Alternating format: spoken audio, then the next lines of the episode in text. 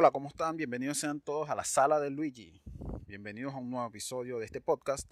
En este episodio vamos a hablar sobre una película, una película muy buena, realmente muy buena en cuanto a lo que serían técnicas de venta, eh, en cuanto a la información que podamos utilizar en nuestro día a día como vendedores, pero a la, a la misma vez muy mal, con un mensaje muy contundente, ya que por amor a Cristo, los que vean esta película nunca, pero nunca, nunca eh, vayan a hacer lo que hacen estas personas en esta película, que lo que hacen es básicamente estafar a sus clientes con acciones de empresas de maletín, empresas que no existen, que ellos mismos las inflan y al momento de terminar de vender todas las acciones y de sacarle todo el provecho a esas empresas de maletín, las dejan caer en mercado y las personas que invirtieron en esas empresas pierden su dinero.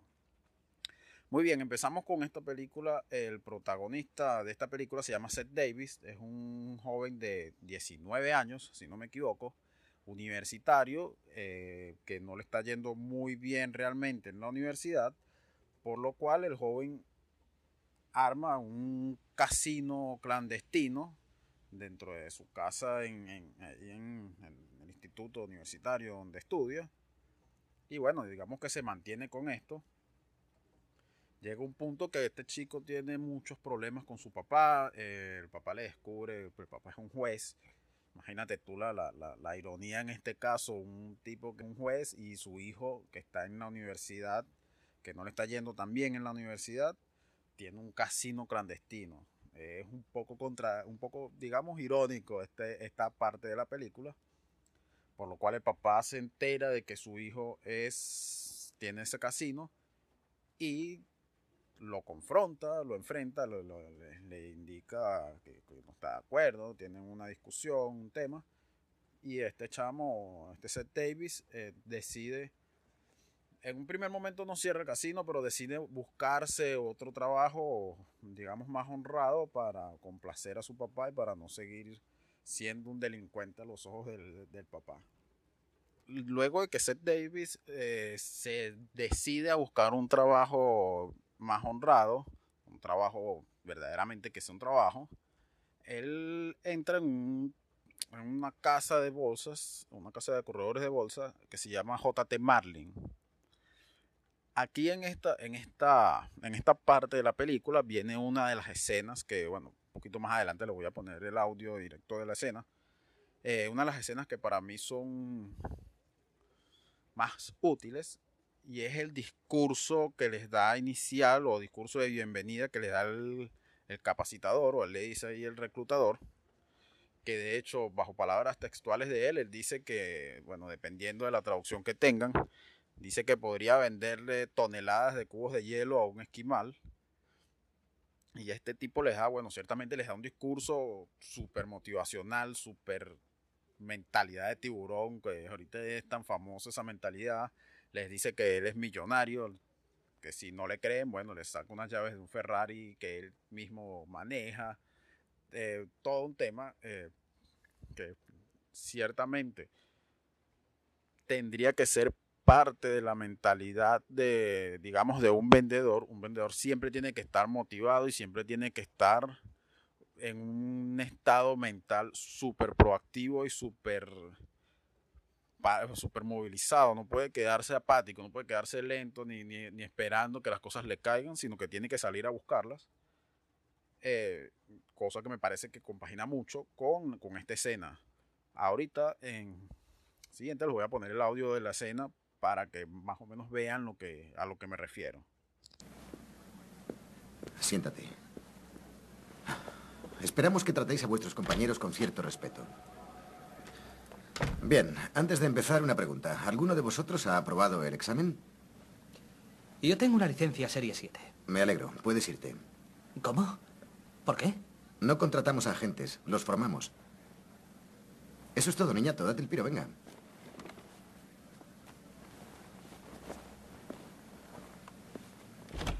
Muy bien. Empecemos. No quiero que perdáis el tiempo, ¿vale? Ni yo perder el mío. Así que seré breve. Los que consigáis trabajar aquí ganaréis vuestro primer millón en tres años. ¿Está claro? Os lo repetiré.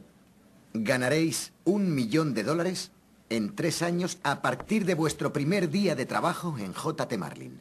Así que no dudéis si vais a haceros millonarios o no. La única duda es cuántos millones ganaréis. ¿Crees que es coña? Yo no bromeo. Soy millonario. Suena raro, ¿no? Sí, resulta raro decirlo. Soy un puto millonario. Y adivinad cuántos años tengo. 27. Y para esta empresa, soy de la tercera edad. Esta empresa la forma gente de vuestra edad, no de la mía. Pero por suerte soy cojonudo en mi trabajo o ya me habrían despachado. Vosotros sois la novedad y os vais a forrar. Seréis los futuros y flamantes sementales de esta empresa. Os queréis comer el mundo, y eso es bueno. Quien os diga que el dinero es el peor de los males, no tiene un puto duro. Que la felicidad no puede comprarse y una mierda. Fijaos en mi sonrisa. Es de puta madre. ¿Queréis detalles? Bien.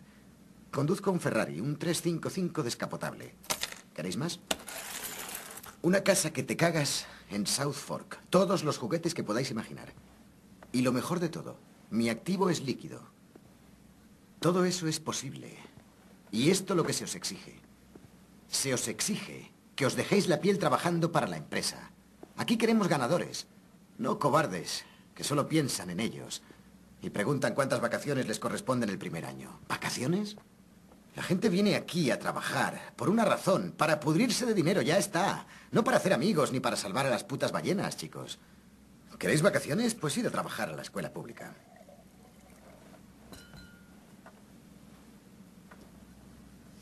Muy bien. Los primeros tres meses son de prácticas.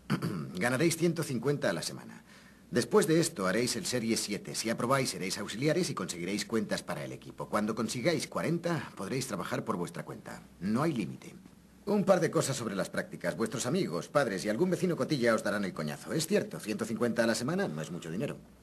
Pero pasad de ellos. Hay que aprender el oficio y este es el momento de hacerlo. Cuando aprobéis el examen os reiréis de ellos. Vuestros amigos son gilipollas. Si les decís que habéis ganado 25.000 creerán que les tomáis el pelo. Pues que se jodan a tomar por culo. ¿Que vuestros padres os critican? ¡A joderse, mamá y papá! Ya veréis cómo os sentís cuando les compréis un puto Lexus. Marchaos a casa y reflexionad. Pensad si esto es lo que queréis. Si alguien decide que no, no hay por qué avergonzarse. No a todo el mundo le va. Gracias. Pero si queréis hacerlo, llamadme el lunes y hablaremos. Pero no me hagáis perder el tiempo. Vale, eso es todo.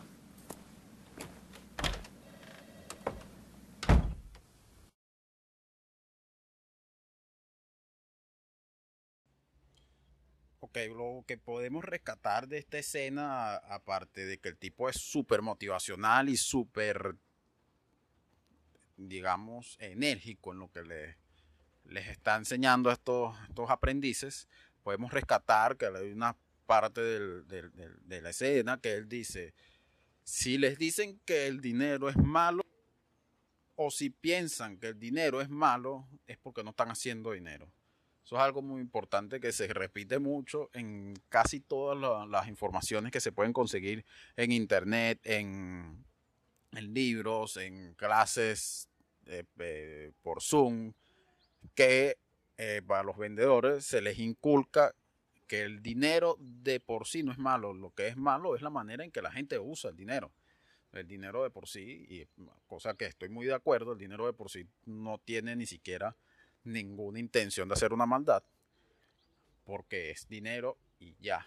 Los malos son las personas que utilizan el dinero para hacer cosas malas en vez de para hacer, digamos, el bien. Para luego de esto viene una escena donde, bueno, ya este eh, Seth Davis empieza como aprendiz en la empresa. Eh, le dicen que tiene que realizar llamadas, tiene que captar los clientes y una vez que consiga un cliente que esté interesado, tiene que referir a ese cliente con uno de los que ya son corredores de, la empresa.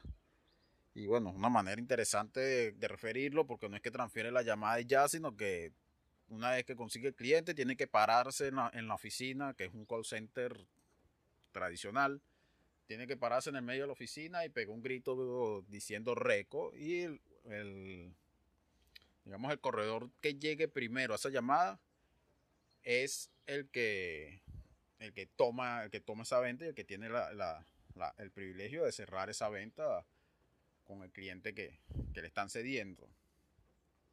Aquí, bueno, esta, esta parte también transcurre con otra escena, que esta es, a mi parecer, la más famosa de esta película, de lo que sería, o la, y la más útil también, dentro de lo que sería el mundo de las ventas, es una negociación que consigue el protagonista y que la atiende uno de los corredores de bolsa.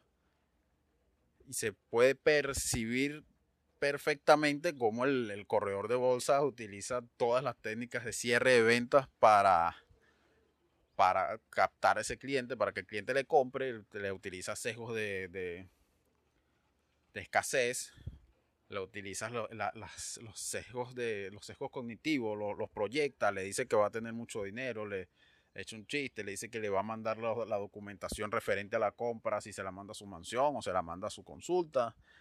Básicamente es una muy buena venta que se, que se refleja ahí Ahorita también les voy a poner el audio de esa escena para que, para que vean cómo, más o menos cómo transcurre la, la, escena. Evidentemente mejor se ve cuando es la película, pero bueno, con el audio se puede percibir eh, lo que sería el speech de venta que utilizarían en este caso. Aquí les voy a poner el audio.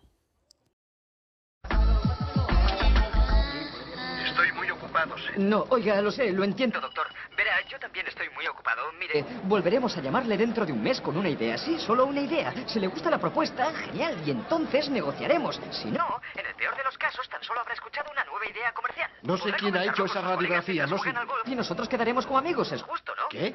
Doctor, está jugando actual. Actualmente en bolsa con un millón de ¿Quién ha dólares. dicho que es? Ah, dígame una cosa. Usted es médico. ¿Ha oído hablar del fenotipo? ¿Él? Es un fármaco que está fabricando MSC. No. Pues escuche, preste atención. Escuche, está en la tercera fase de aprobación de sanidad, ¿vale? Y corre el rumor de que se aprobará en los próximos tres meses. Quién sabe, incluso podría aprobarse mañana. Pero yo no... Me, me estoy adelantando a los acontecimientos y usted está muy ocupado. ¿Qué tal si le envío la información? Sobre la empresa. Un agente No, superior alto, alto, alto. Espera, espera. de- Pasa de la información. Paso Pasa. de la información. Hablemos de esto ahora. ¿Cómo se llama ese fármaco? ¿Puede esperar un momento? Ah, a A un agente superior que esté más familiarizado con el asunto en cuestión, ¿de acuerdo? Espera un momento, ¿vale? Un momento.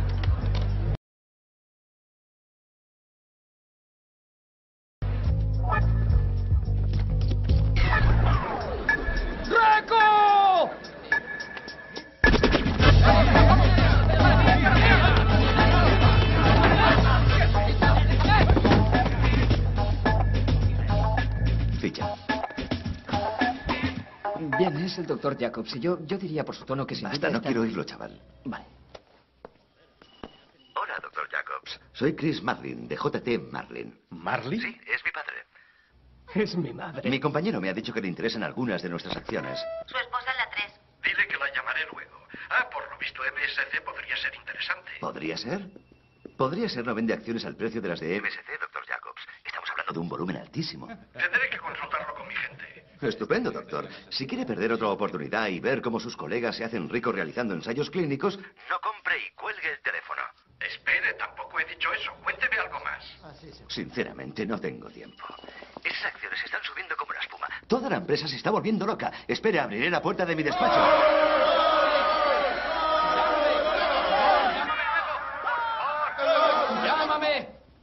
Oye? Esto es para volverse loco. Tengo un millón de llamadas de un millón de médicos que ya estaban al corriente. Ahora no puedo entrar en detalles con usted. Lo siento.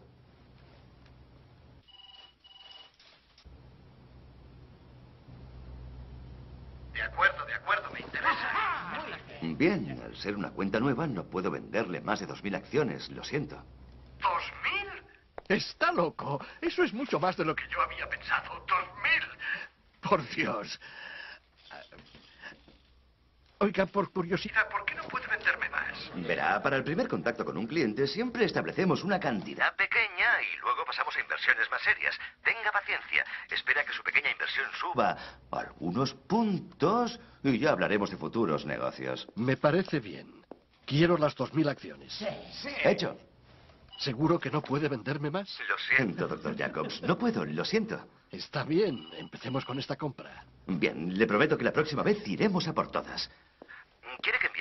Información. ¿A su consulta o a su mansión? Muy gracioso, señor Marley. Le paso con mi secretaria y ella cogerá los datos. Ha sido un placer hacer negocios con usted. Hecho y a punto. Enhorabuena.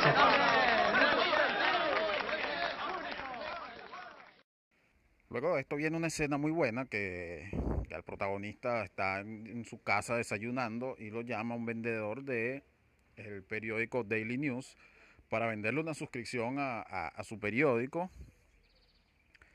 Cuestión que la, la llamada que este, este hombre recibe es un vendedor súper apático, estos call centers que llaman y llaman y llaman y no les interesa el speech de venta que, que estén utilizando, no les interesa convencer al cliente, sino que, como he dicho anteriormente, lo que hacen es pesca de arrastre. Ellos llaman a la mayor cantidad de gente y eventualmente alguno cae. No se enfocan en, en- en convencer al cliente. A lo que, bueno, este, el protagonista, Seth Davis, le dice, Coño, eh, no estoy interesado. El vendedor le dice, ah, bueno, ok, está bien, me voy, chao. Y Seth Davis, le- antes de que cuelgue la llamada al vendedor, lo frena y le dice, mira, pero ya va, si tú quieres venderme, si tú quieres venderme, tienes que cerrar la venta. Si quieres cerrar la venta, tienes que venderme. No es así que vas a llegar, me dices dos cosas y si, no te, si te dije que no, chao, tienes que intentar eh, convencerme de que te compre la suscripción. De ahí, bueno, ahí viene la secuencia que el, vendedor del Daily News le vuelve a intentar, vuelve, digamos, a reiniciar la llamada, vuelve a, a- soltarle un speech distinto, esta vez mucho mejor, ofreciéndole las virtudes del periódico y qué tendría, qué ganaría él si contrata el Daily News en vez de contratar el New York Times o X otro periódico. Cuestión de que la venta, la, la llamada ya mejora bastante. Se nota la diferencia entre la llamada al principio y la llamada después de que el, de que el vendedor, el vendedor de este periódico recibe, digamos, ese regaño. Y pero igual al final sigue sin comprarle el periódico. Simplemente lo hizo, digamos, como para enseñarle.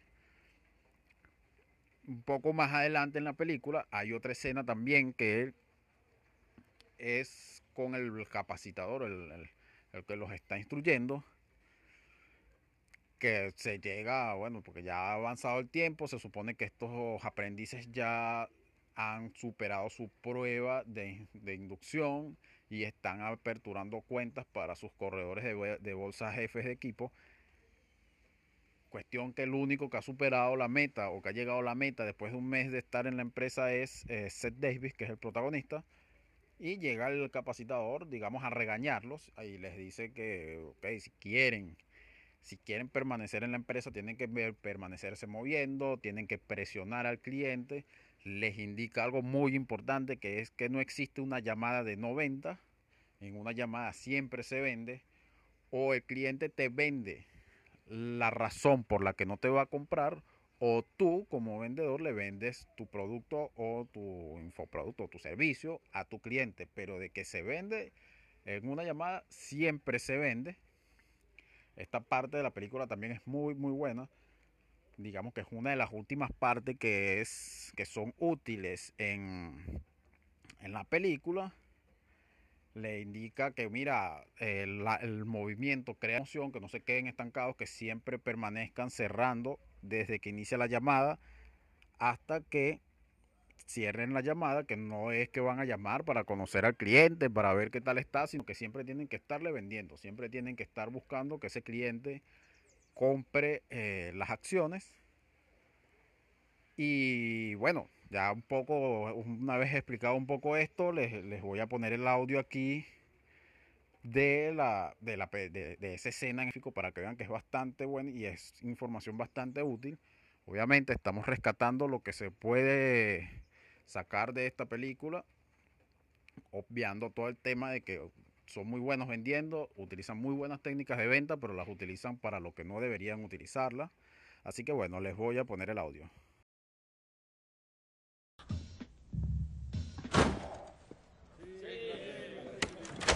Maldita sea con ustedes. Voy a hacer esto corto, ¿está bien? Pasaron sus exámenes hace un mes y Seth es el único que ha abierto las 40 cuentas necesarias para su líder de equipo. Cuando yo fui corredor junior lo hice en 26 días. ¿Oyeron? Ustedes ya no están enviando paquetes. Ustedes no son promotores de tiempos compartidos.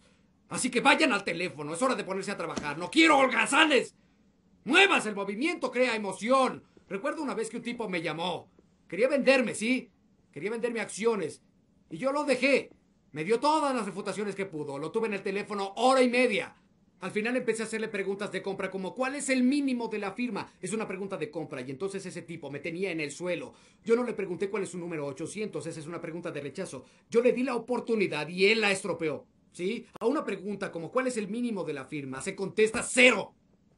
Si no te gusta la idea, no compres nada. Y ese estúpido me dijo, um, 100 acciones. ¡Mala respuesta! ¡No! Tienes que estar cerrando todo el tiempo. Y sean agresivos. Aprendan a presionar. Háblenles. Hagan preguntas. Hagan preguntas retóricas, eso no importa lo que sea, pero saquen un sí de ellos. Si se están ahogando y les arrojo un salvavidas, ¿lo tomarían? ¡Sí! Bien, compra, compra 200 acciones, no te decepcionaré. Pregunten si les gustaría ver 30 o 40 puntos de ganancia. ¿Qué les van a decir, no? Olvídalo, no quiero ver esas ganancias. Dejen de reírse, esto no es gracioso. Si no pueden aprender a cómo cerrar, empiecen a buscarse otra carrera. Y estoy hablando muy en serio. Esto es muy en serio.